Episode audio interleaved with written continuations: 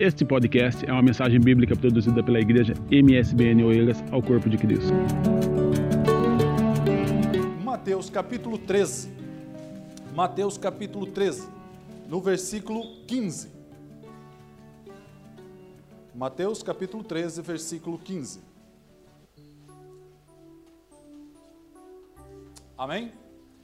Porque o coração deste povo está endurecido e ouvindo de mau grado com os seus ouvidos, e fechou os olhos, para que não veja com os olhos, e ouça com os ouvidos, e compreenda com o coração, e se converta, e eu o cure. Jesus dizendo, e eu o cure. Jesus quer nos curar. Jesus quer nos curar. Quer nos curar fisicamente e espiritualmente. Isso é uma palavra constante no Evangelho desde as suas curas e até das suas pregações, das parábolas que ele conta, é uma, ele conta constantemente com essa cura, querendo nos transformar, querendo curar. E uma das da, dos textos mais fantásticos que tem sobre isso, e vocês já ouviram falar muito sobre isso, é o texto da mulher do fluxo de sangue. Vocês lembram desse texto? Vamos lá abrir e vamos entender um pouco sobre ele é, está em Marcos, vamos falar, né, o que está em Marcos no capítulo 5.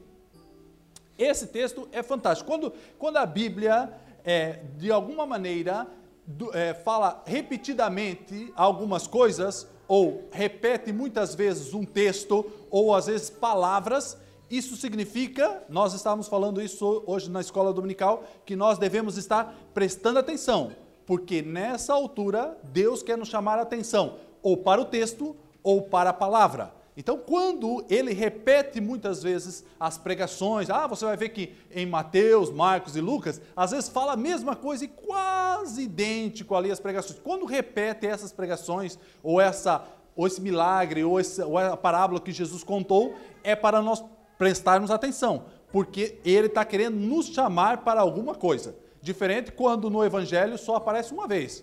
Mas quando aparece duas, três vezes, ele está querendo nos chamar a atenção. E esse fato aqui que a gente vai ler, que é o do, a mulher do fluxo de sangue, aparece nos três evangelhos: Mateus, Marcos e Lucas. E engraçado que nos três evangelhos aparece no mesmo contexto, pois ele estava falando sobre o Jairo, um homem lá da sinagoga, um senhor da sinagoga, e no mesmo contexto ele fala da mulher do fluxo de sangue. E nos três evangelhos fala exatamente, ou no mesmo contexto, idênticos. E quando isso acontece, nós devemos prestar atenção, porque ele está querendo nos chamar a atenção para alguma coisa. Vamos ler esse texto? Está em Marcos, vamos ler o de Marcos, né? Marcos capítulo 5 e no versículo 21 em diante. Marcos 5, 21. Aí ele começa dizendo assim: E passando Jesus outra vez num, num, outra vez num barco para o outro lado, ajuntou-se a ele uma grande multidão e estava junto do mar. Então ele atravessou o mar, voltou para o outro lado e estava uma grande multidão à espera dele. Versículo 22. E eis que chegou um dos principais da sinagoga, chamado Jairo, e vendo, prostou-se. Prostou-se em sinal de adoração. Versículo 23. E rogava-lhe muito, dizendo: Minha filha em Lucas vai dizer que essa filha é uma filha única e vê-se então o desespero de um pai que tem uma filha única que ela está morrendo. Em Mateus até vai dizer que ela já estava morta, mas em Marcos ela diz que está moribunda ou está à beira da morte, né? Então ela está moribunda, é uma filha única. Daí ele vai continuar dizendo: Rogo-te que venhas e lhe imponha as mãos para que ela sare e viva. Aí no versículo 23, e Jesus foi com ele. Jesus seguiu. Seguindo uma, com eles também foi a grande multidão. Todo mundo estava curioso, né? Porque aquela era curioso que ver que, que, que Jesus ia fazer, o milagre que Jesus ia fazer. E começavam a apertar um entre os outros, né? No final do versículo 24. No, fi, no 25 aparece uma pessoa especial nesse contexto, que é uma mulher. Ele diz assim: E certa mulher que havia 12 anos tinha um fluxo de sangue. O fluxo de sangue, é, é, essa mulher aparece dentro desse contexto. quando a gente fala no contexto judaico daquela época, uma mulher que tenha fluxo de sangue, ou até a gente vai ver que até em Levítico é, a gente diz, vê que até um homem pode ter fluxo de sangue. Bom, reparei, guarda aí o Marcos, põe o dedo e vamos lá em Levítico capítulo 15. Não perca Marcos e vamos lá em Levítico capítulo 15, versículo 25 em diante. Ele vai contar várias coisas aí no capítulo 15 sobre o fluxo de sangue e tal, que o homem não pode ter onde sentar e não sei o quê. Aí ele começa a falar sobre a mulher como tem o fluxo de sangue. Ele diz assim: também a mulher, quando manar o fluxo de seu sangue por muitos dias, fora do tempo da sua separação ou da sua menstruação, ou quando tiver fluxo de sangue por mais tempo do que sua separação, né? Ou no período da menstruação é, todos os dias os fluxos da sua imundície será imundo, como nos dias da sua separação. 26. Toda cama sobre o que ela se deitar, todos os dias o fluxo será como cama da sua separação, e toda coisa sobre que se assentar será imunda, conforme a imundície da sua separação. 27. E qualquer que tocar será imundo, Portanto, lavará as suas vestes e se banhará com água e será imundo até a tarde. Então, eles sabiam, e até a mulher sabia, que se ela tocasse em alguém ou aonde sentasse, ela seria imunda. Ela não, o objeto seria imundo, porque ela já era imunda. Então, a mulher ou o homem que tivesse um fluxo de sangue, ou um fluxo de sangue é, uma, é quando sai sangue e aquela ferida não cicatriza e, e, e, começa a sair sangue, a mulher é mais comum por causa do, da menstruação, e aquela é uma menstruação constante. Então, imagine uma mulher que esteja há 12 anos com uma menstruação constante. Ela não diz que é uma menstruação, mas é bem possível que seja. Imagine uma mulher que esteja tanto tempo, a debilidade do seu corpo, quando ela perde sangue, a dificuldade dela, e ainda o pior de tudo naquela época não era isso. Para ela era isso, mas para os outros é que quando ela estava, ela contaminava. Quem ela tocasse, ela contaminava. Aonde ela sentasse, ela contaminava aonde ela estava, no, na casa onde ela estava, ela não podia comer os talheres e o prato era contaminado. Ninguém podia comer naquele prato, naquele talher. O copo que ela pegava era contaminado. Então, a, tudo que a mulher tocava ficava contaminado. Então, o que está acontecendo? A mulher tendo esse, essa, vamos dizer, essa doença contagiosa da época, né? Mas não é uma doença, mas é aquilo era uma contaminação que dizia, né? Era uma, contaminava outra pessoa ou objeto. Ela desesperadamente no versículo 26 lá de Marcos, 26 do capítulo 5 no versículo 26, ela é, ela havia perdido todos o seu dinheiro com os médicos. Veja lá, o que havia parecido muito com muitos médicos. Então ela, ela sofreu muito com muitos médicos. E despedindo tudo quanto tinha, não aproveitando isso, antes ainda pior. Então ela gastou todo o dinheiro com, com vários médicos cada dia e aquilo aquilo parecia que é pior de mal a pior. Aí ela desesperadamente ouviu falar de Jesus. Veja lá, versículo 27. Ouviu falar de Jesus. É, veio por detrás e entre a multidão tocou na veste de Jesus. O que, que significa? Quando ela tocava em alguém, ela contaminava essa pessoa. Mas ao contrário de outras pessoas qualquer, ela não contamina Jesus. Que na verdade foi ao contrário. Quem contaminou a mulher foi Jesus. Então, curando ela. O que, que acontece é no versículo seguinte. Aí Jesus, é, porque ela pensava, né, no versículo 28, ela pensava assim, porque dizia, se totalmente tocar nas suas vestes, eu sararei. Isso não era um, um pensamento que ela pensou assim e, e, simplesmente ela decidiu que ela, se ela tocasse, ela ia ser curada. Veja lá o que diz em Lucas, no capítulo 6 e no versículo 19. Lucas 6, 19.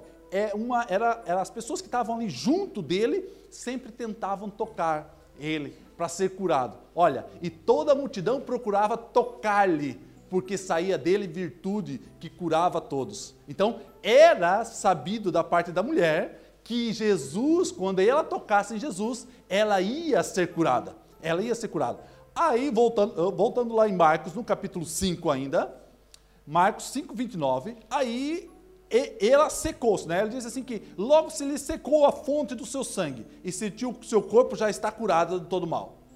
E logo Jesus, conhecendo que da virtude saíra de si, voltou-se à multidão e disse: Quem é que me tocou? Quem é que tocou as minhas vestes? Quem é que tocou? Repare, é, é, Jesus não sabia, não sabia quem é que havia tocado. Repare que Jesus sabia de muitas coisas. Sabia quando mestres os, da sinagoga estavam pensando, o que, que os escribas estavam pensando, o que, que as pessoas achavam dele. Ele sabia de tudo. Você acha que ele não sabia que a, a mulher tinha tocado nele e tinha sido curada? Era lógico que ele sabia disso, era lógico. Mas quem é que não sabia nessa história toda? Que aquela mulher tinha tocado ele. Primeiramente, eram os discípulos. Os discípulos não sabiam, porque no versículo seguinte ele vai dizer assim: é, disseram os seus discípulos, vê essa multidão que te aperta, e diz ainda: quem me tocou? Primeiro eram os discípulos, não sabiam. O outro que não sabia era o Jairo. Repare a mentalidade daquela época, a mentalidade do líder da sinagoga. Ele sabia se que uma mulher com fluxo de sangue tocasse em alguém, essa pessoa ficava contaminada. E como ele sabia disso, ele, se soubesse que a mulher tinha tocado em Jesus, saberia que Jesus tinha ficado contaminado. Então, o que, que Jesus faz? Não, peraí, me tocaram, me tocaram, aconteceu alguma coisa, me tocaram. Aí Jesus chama a atenção de quem? Do Jairo. Porque era importante que o Jairo soubesse que a mulher do fluxo de sangue tinha tocado em Jesus. Porque na cabeça do Jairo, o que, que ia acontecer? Ia acontecer que Jesus agora foi tocado por uma mulher que estava contaminada, imunda, e, e ele se tornou imundo, então ele tem que ir para casa, tomar banho, lavar as vestes e ficar até o fim da tarde para depois voltar a, a, ser puro. Então ele precisava de um processo, de um processo de limpeza. Isso na cabeça do Jairo. E Jairo pensou assim: na minha, é, mas se Jesus está contaminado, ele precisa ir para casa é, se limpar. O que, que vai acontecer com quem? Com a minha filha que está moribunda. A filha está moribunda, ela não pode esperar que eu vá, que ele vá para casa tomar banho, se trocar e esperar até o fim da tarde e depois voltar para curar. Mas o Jesus Cristo sabia o que Jairo estava pensando, que ele, que ela, que aquela mulher quando tocasse Jesus e ele ia ficar contaminado. Era isso a cabeça do Jairo. Mas Jesus queria ensinar uma coisa a Jairo, que não era ele que ia ficar contaminado, mas a mulher que ia se contaminar com ele. Repare no versículo seguinte. É, no versículo 32. E olhava ao redor para ver é, isso que fizeram. Então, uma mulher que sabia que tinha acontecido, temendo, a mulher o quê? Temendo. E tremendo, aproximou-se e prostrou-se diante dele. Tremendo porque ela sabia que ela, se ela tocasse em alguém, ela contaminava outra pessoa. E se ela estava ali naquela presença, confessando que tinha tocado nessa pessoa, em Jesus Cristo, então ela, ela ela ficou já com medo. Vão me fazer alguma coisa. Vão me, falar, vão me castigar por algum motivo. É, parte B do versículo 33. E prostrou-se diante de Jesus Cristo. Da mesma maneira do que Jairo fez lá no versículo 22. No versículo 22, Jairo chegou perante Jesus e prostrou-se. Da mesma maneira, a mulher chegou diante de Jesus e prostrou-se, num sinal de respeito, de adoração. Versículo 34. E, é, não, é, versículo 34. E ele disse: Filha, é, prostrou-se. Ah, no final do versículo 33. E disse toda a verdade. Então ela chegou diante de Jesus Cristo e disse toda a verdade: que ela era impura, que ela era imunda e que ela tinha tocado ele. No pensamento dela, no pensamento do, do Jairo, era assim: eu contaminei esse homem, agora ele vai ter que ir para casa trocar de roupa, tomar banho, se lavar e depois, no final da tarde, voltava a ser puro. Mas na cabeça de Jesus, não. Na cabeça de Jesus, não. A cabeça de Jesus era: eu é que contamino ela, não ela que me contamina. Mas quem não sabia disso? O Jairo não sabia disso. O Jairo era necessário que o Jairo soubesse que Jesus era que contaminava a mulher e não a mulher que contaminava a Jesus. Seguindo, no versículo 35, no versículo 34 ele disse: Filha, a tua fé te salvou. Vá em paz e se curada desse teu mal. Então, filha, a tua fé te salvou. Vá em paz e seja curado do teu mal. Versículo 35. E estando ainda falando, chegaram alguns principais da sinagoga a quem dissera: A tua filha está morta. Para de enfadar o mestre, não incomode mais. No versículo 20, 36, ele diz assim: E Jesus, tendo ouvido essas palavras, disse ao principal da sinagoga: Disse a Jairo: Jairo, presta atenção, você não precisa ter medo. Você não precisa ter medo. Ah, essa mulher que, que, você, que você pensou que ela tinha me contaminado, ela não me contaminou. Não temas, ele diz assim, não, não temas, apenas creia. Apenas tenha fé, não temas. O que, que ele diz à mulher? A tua fé te salvou. O que, que ele diz a Jairo? Creia simplesmente, tenha fé. Aí no versículo 37 ele diz assim: E não permitido que alguém o seguisse, a não ser Pedro, Tiago e João, irmão de Tiago. Aí no versículo 38 é: E tendo chegado à casa dos principais da sinagoga, viu o alvoroço e os que choravam muito e pranteavam. E entrando disse: Por que a vós alvoroçais e a chorais? A menina não está morta. E o que, que eles fizeram? Riam-se dele. O riam-se é a falta de fé, demonstra a falta de fé. Já, ele diz a Jairo: Jairo, não temas, simplesmente creia o que, que ele fala pros, pro, quando ele chega na casa de Jairo, todo mundo ria dele, que ele estava querendo, que a menina estava dizendo que a menina estava só dormindo. E eles riam, demonstrando a sua falta de fé. Aí, porém, ele tendo feito sair, tomou consigo o pai, e mandou todo mundo embora, né? Quem não tem fé, não fica aqui perto de mim. Aí ele falou assim, tendo, porém, ele tomado, e, isso aí tomou o pai e a mãe da menina e os que estavam com ele, né? E entrou onde estava a menina, deitada e tomando a mão da menina disse: Talita cumi, que traduzindo é: Menina, eu te digo, levanta-te. E logo a menina se levantou e andava, pois já havia 12 anos. A menina tinha 12 anos de idade. A mulher do fluxo de sangue, quantos anos a mulher tinha? 12 anos de idade. 12 anos ela estava padecendo de todo mal. A menina tinha 12 anos. Ela, a mulher, perdeu tudo o que tinha, gastou todo o seu dinheiro com os médicos. O Jairo, durante 12 anos, ganhou dinheiro da sinagoga, viu a sua filha crescer, estava feliz durante 12 anos. E, ao mesmo tempo, você vê a comparação dos dois. Quando ele diz: Não temas, tenha fé. É quando ela prostra-se diante dele, quando ele prostra-se, vê-se que Jesus queria realmente chamar a atenção do Jairo. O que, que acontece aqui nessa, nesse, nesse milagre de Jesus? Acontece três coisas. Três coisas. A primeira é que Jesus cura a mulher. Cura fisicamente. Ou, ou melhor, cura espiritualmente e fisicamente a mulher. Há duas curas. A mulher, pelo menos, acredita, ouve falar de Jesus, crê e é curada. Jairo, Jairo não está doente, mas está doente espiritualmente. O que, que ele faz? Ele crê que Jesus vai salvar a filha dele e é curado espiritualmente. Terceiro, a filha dele é curada fisicamente. Então, há uma necessidade, Jesus toma atenção e vê que há necessidade da cura física. Há, nós necessitamos muitas vezes, passamos por doenças terríveis e tem coisas terríveis que acontecem com a gente que, que a gente não sabe por quê. Não sabe por quê. Mas só que Jesus quer curar essa, essa doença física. Mas o que Jesus quer mais curar é a doença espiritual, nossa doença espiritual. É como ele queria curar Jairo e queria curar a mulher espiritualmente, espiritualmente.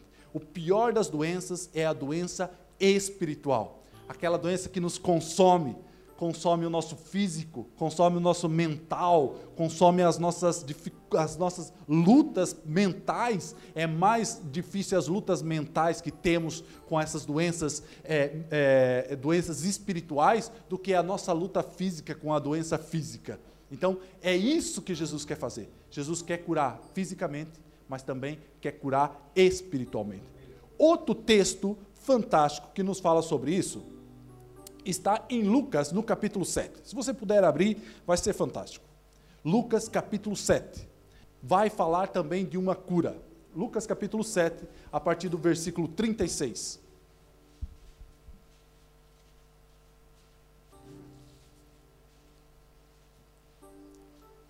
Ele diz assim: é, é, Jesus dizendo, né? Ah, um fariseu dizendo: rogou-lhe um fariseu que comesse com ele.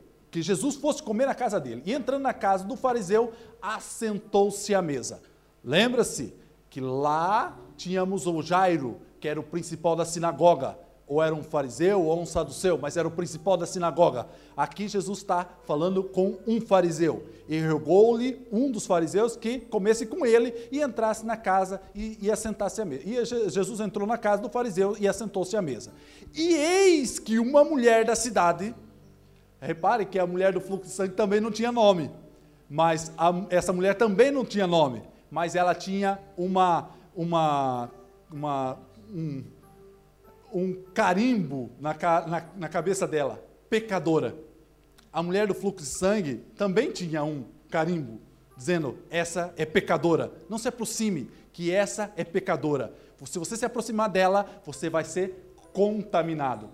Repare que a mulher, no versículo 37 de Lucas 7, diz assim: E a, eis que uma mulher da cidade, uma pecadora, sabendo que ele estava à mesa em casa do fariseu, levou, levou um vaso de alabastro, de alabastro com unguento. Versículo 38. E estando por detrás aos pés, chorando, começou a regar-lhe os pés com as lágrimas, enxugar-lhes com os cabelos da sua cabeça, beijava os pés e, e um dia com unguento, tudo ao mesmo tempo. Quando, quando isso viu o fariseu, repare que o fariseu tinha a mentalidade, vocês têm, a gente quando vê esse texto, temos que é, atentar à mentalidade do fariseu, do saduceu da época, daquelas pessoas que estão em volta de Jesus. O fariseu que tinha convidado falava consigo, dizendo, pensando consigo: se este fora profeta, bem sabia quem e qual é a mulher que o tocou, pois ela é pecadora. Da mesma maneira que lá atrás, quando Jairo também pensava isso. O texto não fala, mas ele também pensou isso, porque ele sabia que a mulher que tinha o fluxo de sangue tinha tocado Jesus e tinha contaminado Jesus, entre aspas, porque na verdade não foi, ao contrário. Mas ele, no pensamento dele era isso. No pensamento do saduceu é a mesma coisa. Essa mulher pecadora contaminou ele. Agora o que ele vai ter que fazer? Vai ter que tomar banho, se vestir, trocar de roupa, porque a mulher que é pecadora tocou nele e e, e, e, e tornou ele imundo. E tornou ele imundo. Versículo 40. E respondeu, é, Jesus disse: Olha que, o, que no versículo 40 ele demonstra o nome do fariseu: Simão. Repare que lá na mulher do fluxo de sangue, o, o, o, o mestre da sinagoga tinha também o um nome: Jairo. o homem era Jairo, aqui é Simão. Lá era uma mulher, aqui era outra mulher. Não tem o um nome só tem o seu, o, seu, o seu carimbo da testa dizendo é pecadora. Lá, por causa do seu fluxo de sangue. Aqui, porque ela era pecadora.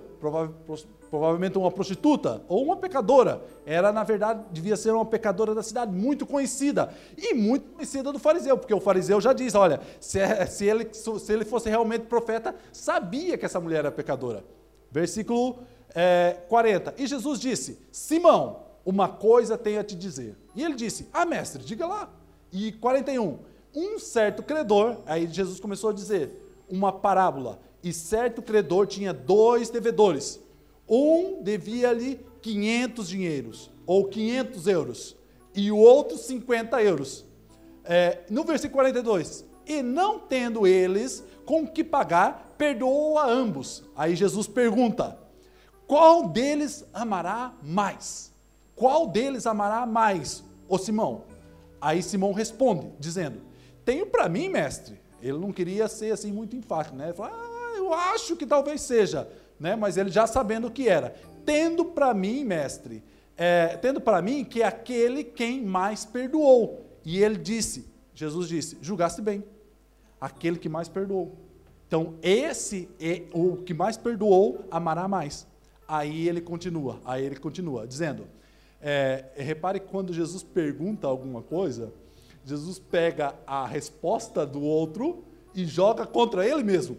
É a mesma coisa quando ele vai lá dizer lá quem é o seu próximo, na parábola do bom samaritano. Ele pega a resposta do, do, do, do homem que perguntou e joga contra ele mesmo. Então Jesus faz a mesma coisa aqui. Ele vai dizer assim: julgaste bem. Versículo 44. Voltou-se para a mulher e disse: é, disse a Simão: Vês essa mulher, Simão, vê ela, entrei em tua casa e não me desses água para os pés.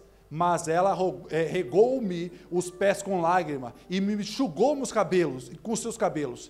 Não me desse óculo, ósculo ou um beijo, não me desse um beijo. Mas esta, desde que entrou, não tem cessado de me beijar os pés.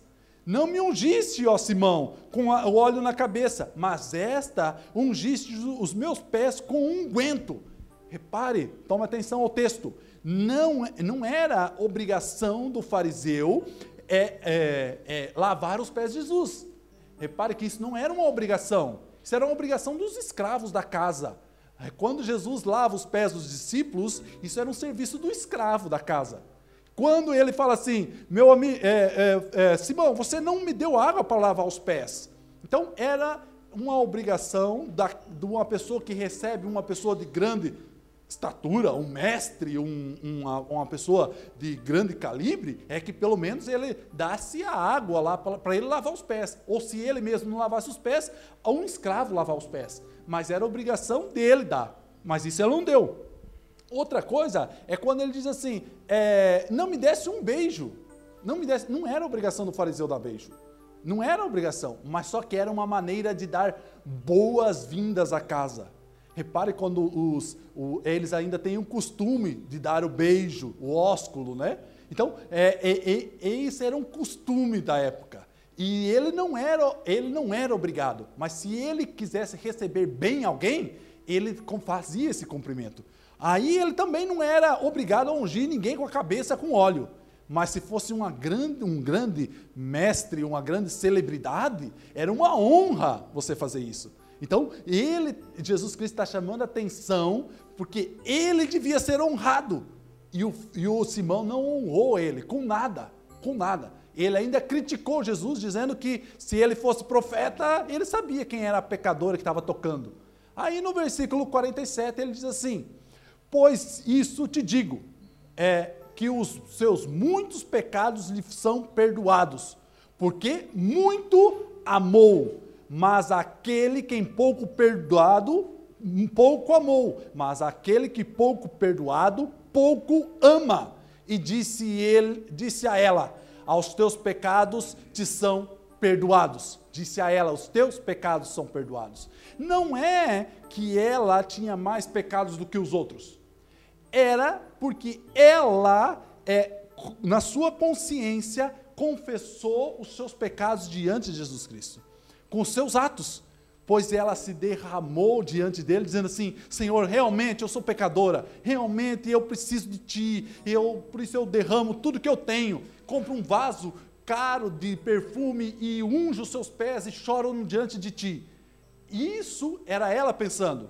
O que, que Simão pensava? Nem pensar que eu me ajoelho diante dele lá para os pés dele. Nem pensar, ele é que tem que vir cá me dar um beijo. Eu é que mereço honra não ela. O problema tá é quando ele diz assim, seus pecados, é, no versículo 47 ele diz assim, por isso digo que se, se, seus muitos pecados lhe são perdoados, porque muito amou, mas aquele que em pouco perdoado, pouco ama. Não é que ela tinha mais pecados do que Simão, mas é que o Simão não, não, não, não viu que ele tinha pecados. Para ele, ele não tinha pecado. Ele era um fariseu, ele ia ao templo, ele lá sacrificava o seu cordeiro quando, quando ele ia ao templo. Então, para ele, estava tudo bem, estava tudo bem. Mas para ela, não estava tudo bem.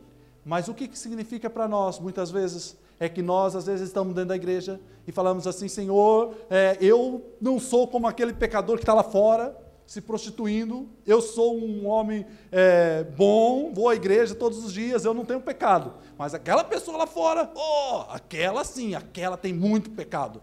Jesus chama atenção. Você deve ver que você também tem pecado. Então é olhar para nós e vermos que nós também temos pecado. Não é só porque as pessoas estão lá fora no mundo, ela tem pecado e nós que estamos aqui dentro da igreja não temos pecado nenhum. Somos todos santos, já estamos prontos para ir para o céu. Né? Então, há uma, aí uma chamada de atenção de Jesus Cristo sobre isso.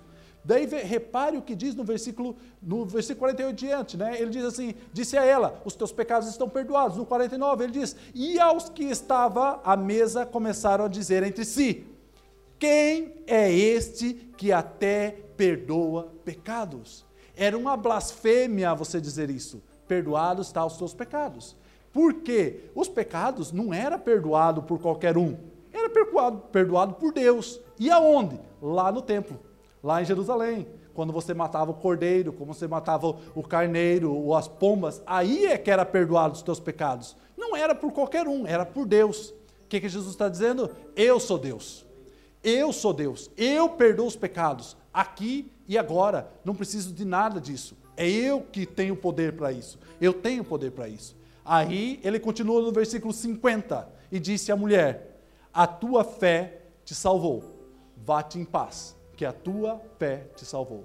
Vemos duas coisas aqui. Duas pessoas, uma mulher e o Simão. A mulher foi perdoado os seus pecados e o Simão não. Houve duas uma cura, a cura da mulher.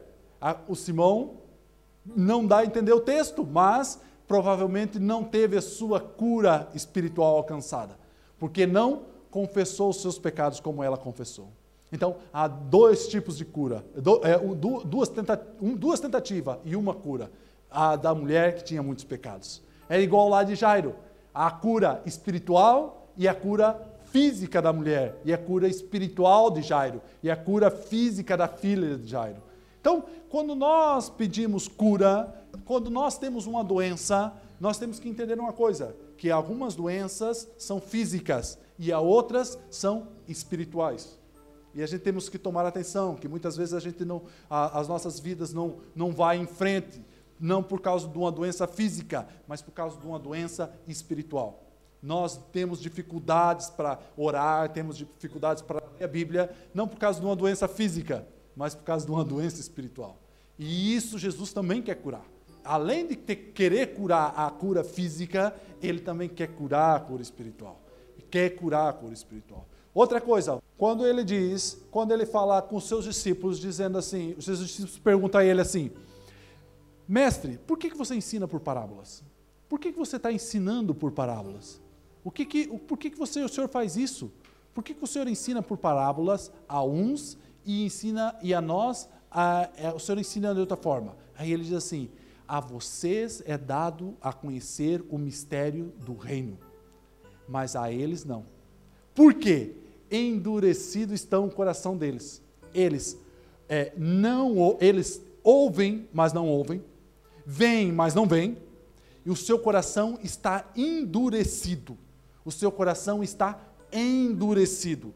Aí ele diz assim: porque se eles ouvissem com os, com seus ouvidos, enxergassem com os seus olhos, eu e o seu e se convertesse do seu coração, eu os curaria curaria da sua doença espiritual. Porque ali no contexto ele está dizendo da doença espiritual. Então, eu os curaria da sua doença espiritual. A, aos discípulos, não. Aos discípulos é dado o conhecer o mistério do reino. Ele cura. Se você é discípulo de Jesus, ele te cura. Ele cura espiritualmente, ele cura fisicamente. De, se você não crê nisso, se você não crê que Ele te cura, Ele não vai te curar. Por quê? Porque fechado estão tá os seus olhos, fechado estão tá os seus ouvidos e o seu coração está endurecido. E Ele não vai te curar. Porque você não é ainda discípulo dele. Você precisa agarrar essa fé. Você precisa agarrar esse momento e dizer assim: Senhor Jesus, eu quero ser curado espiritualmente. Eu quero ser, eu sei que você passa por muita dificuldade física. Eu, mas só que a espiritual, eu vou dizer uma coisa, é mais importante. Mas Jesus Cristo cura fisicamente ainda. Jesus ainda cura. Jesus ainda cura. Mas Ele quer te curar espiritualmente, principalmente espiritualmente. E quando nós abrimos os nossos olhos, abrimos os nossos ouvidos, abrimos, amolecemos o nosso coração, Ele vem ministrar nele e vem nos curar espiritualmente. E é nesta noite ele quer te curar espiritualmente. Ele já vem te falando isso. Eu reparo que Jesus Cristo já vem falando em vários e vários cultos sobre isso, sobre sua cura espiritual, porque ele quer curar espiritualmente. Repare o que diz lá em Mateus capítulo 13. Era esse texto que eu queria encontrar. Mateus capítulo 13.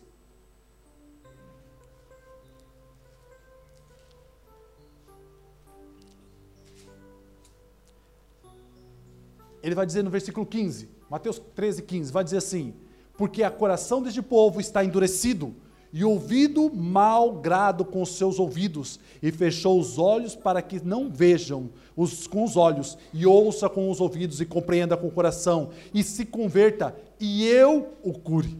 Eu o cure. Aí no versículo 16 ele diz assim: Mas bem-aventurados os, é, os vossos olhos, está falando com os discípulos, bem-aventurado os vossos olhos, porque veem, e os vossos ouvidos, porque ouvem. Ouvem. Bem-aventurados são vocês que ouvem e veem, porque eu já os curei espiritualmente. Percebe? Eu já os curei espiritualmente. Vocês já estão com os ouvidos e os olhos abertos para isso. No versículo 17 ele diz assim: Porque em verdade vos digo que muitos profetas e justos desejaram ver o que vós vedes e não viram, e ouvir o que, que vós ouvis e não ouviram. Muitos, falamos sobre isso hoje na escola dominical de manhã, que muitas pessoas ou tentaram e, e tentaram e pesquisaram e foram atrás. Os profetas é, Isaías, Jeremias, Daniel profetizaram constantemente sobre Jesus Cristo, mas não viram com seus olhos. Ele vai, Jesus Cristo vai dizer assim: bem-aventurados são vocês que agora estão vendo.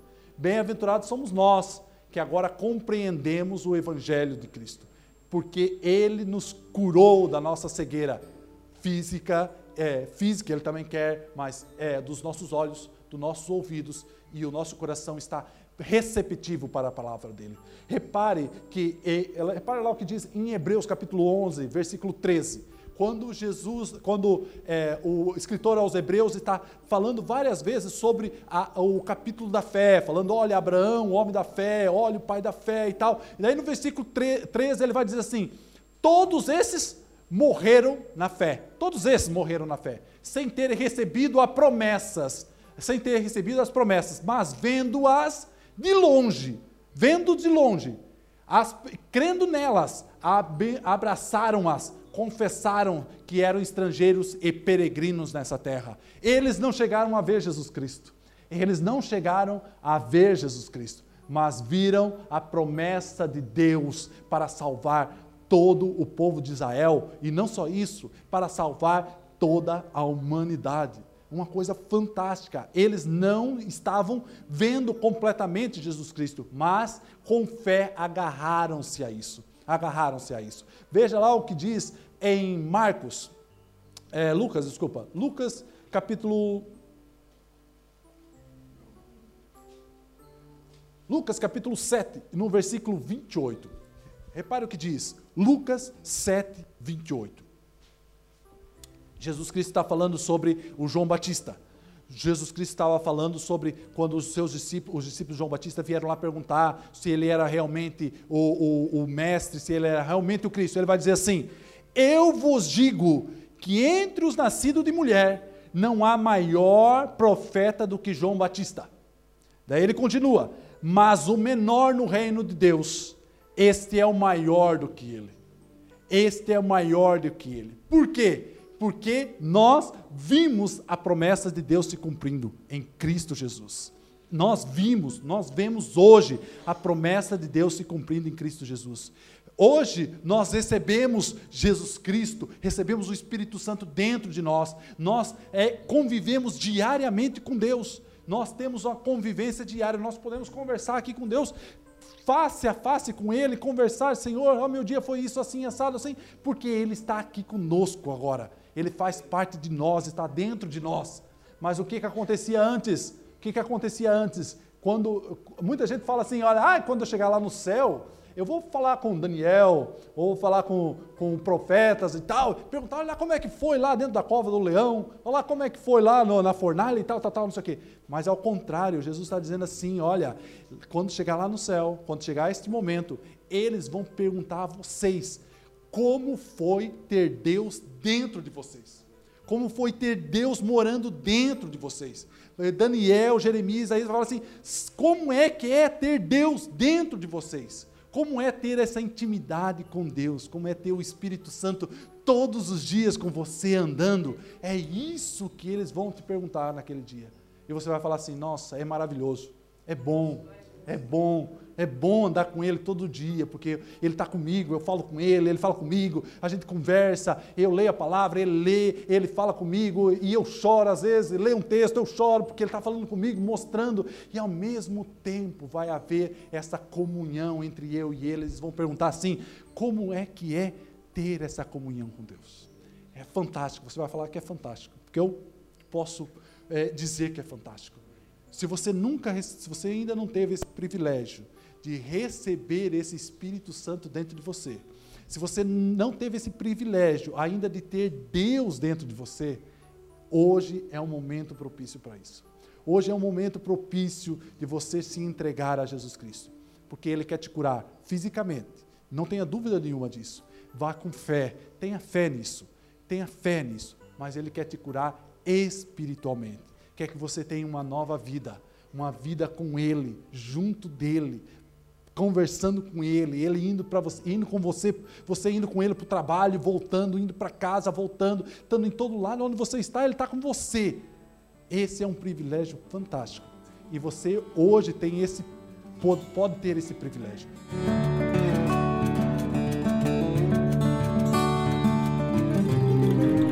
Esse foi mais um podcast, uma mensagem bíblica produzida pela igreja MSBN Oeiras ao Corpo de Cristo. Siga-nos nas redes sociais, Facebook e Instagram. Subscreva o nosso podcast e também o nosso canal no YouTube. Saiba mais em msbnportugal.com.